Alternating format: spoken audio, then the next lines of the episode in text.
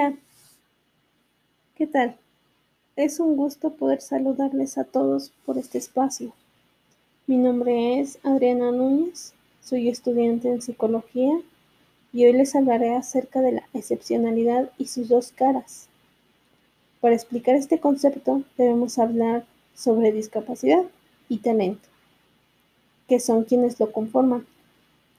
También con el fin de facilitar un poco más la comprensión de ciertas personas con diferencias notables y significativas. Pues muy bien. Comencemos con hacer énfasis en la percepción científica y humanista del individuo con discapacidad, de sus recursos, derechos y potencialidades. Para entender estas diferencias humanas debemos saber también que existen tres tipos de enfoques. Mm, el primero, que se va a enfocar tanto en lo físico, social y las desviaciones de esto. Este es el enfoque del desarrollo. Eh, otro enfoque es sobre la cultura, que este se se va a definir de acuerdo a lo que se establece en la sociedad y se va también a centrar en la desaprobación de ciertos miembros. El tercer enfoque es el individual. Es la manera en la que nosotros mismos nos percibimos y la manera en la que funcionamos cotidianamente. Bueno, en cuanto a la deficiencia mental, lo interpretamos como la ausencia de una capacidad o inteligencia que se caracteriza por la limitación de dos o más áreas adaptativas, las cuales pueden ser las comunicativas, de autocuidado, vida doméstica, habilidades sociales, autonomía, salud y seguridad. Esto quiere decir que va más allá del coeficiente intelectual. También debemos saber que estas deficiencias se pueden interpretar desde leves, donde el sujeto es funcional con una capacidad de aprender y en ocasiones llega a necesitar ayuda. El moderado es un sujeto con un aprendizaje limitado y que requiere supervisión en sus actividades. Em, el grave es la persona que no desarrolla el lenguaje, ya sea hablado o escrito. El cuarto es el profundo, que ese es igual al grave no desarrolla lenguaje y aparte tiene una afectación psicomotriz. En la actualidad se sabe que este tipo de discapacidades tienen un origen relacionado con la genética, cromosómica u orígenes ambientales como enfermedades. Aunque respecto a esto continúan las investigaciones para encontrar las causas.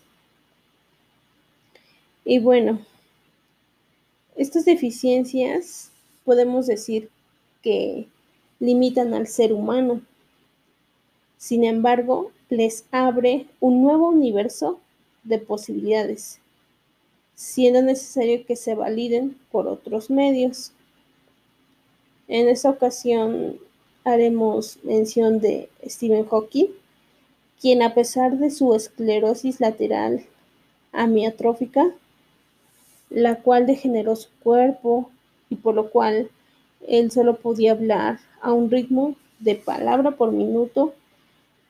Trató y buscó, igual con ayuda de otro, a poder comunicarse con el mundo, lo cual pues esto sí lo logró. Muy bien, mm, pasamos al talento, del cual podemos decir que se que se mide en cuanto a la perspectiva intelectual. Hablamos de ciertas peculiaridades como inteligencia, creatividad y una personalidad especial. En términos científicos se utilizan términos como los siguientes. Eh, superdotado. Este se fundamenta en el coeficiente intelectual. Eh, por ejemplo, William James Sidis. Este es un niño que nació en Nueva York, quien desde sus cinco años ya podía hablar varios idiomas y a los 11 años se inscribió en la Universidad de Harvard. Eh, el segundo término que se menciona es el talento, el cual es una habilidad muy desarrollada, tal y como nos muestra Mozart, un compositor y pianista austriaco del siglo XVIII, quien compuso más de 626 obras en 35 años de su vida. Mm, el tercero es genio. Este es parecido al talento, pero con un alto nivel de creatividad. Eh, en este vamos a hacer mención de Thomas Alva Edison, quien inventó la bombilla y construyó la primera central eléctrica, gracias a la cual hoy tenemos luz. Por último, eh, el término prodigio que se refiere a niños talentosos con habilidades y destrezas superiores a las de su edad. Esto solo abarca en el periodo de la infancia o la adolescencia.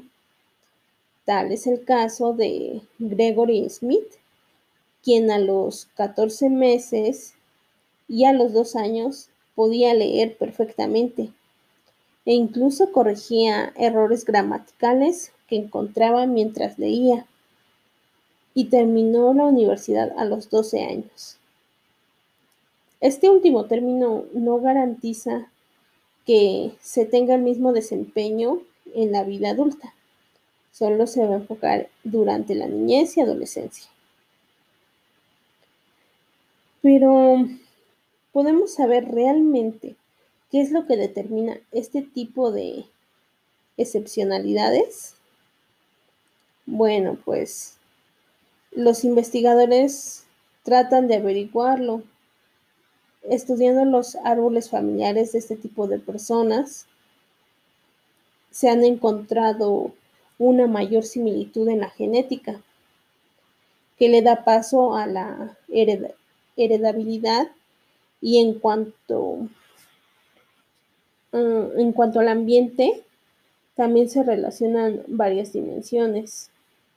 Esas son las físicas, las sociales, el componente de nivel económico. Em, bueno, en eso sí se, se han dado cuenta que tiene mucho mayor peso la herencia en cuanto al coeficiente intelectual. Pero también se dan cuenta que el ambiente juega un papel de mucha importancia. Lo que quiere decir es que la herencia se va a relacionar con el ambiente. Se, necesitan uno al otro. Mm, bueno, pues eso es todo de mi parte. Muchas gracias a todos por escucharme y que tengan todos un excelente día. Cuídense.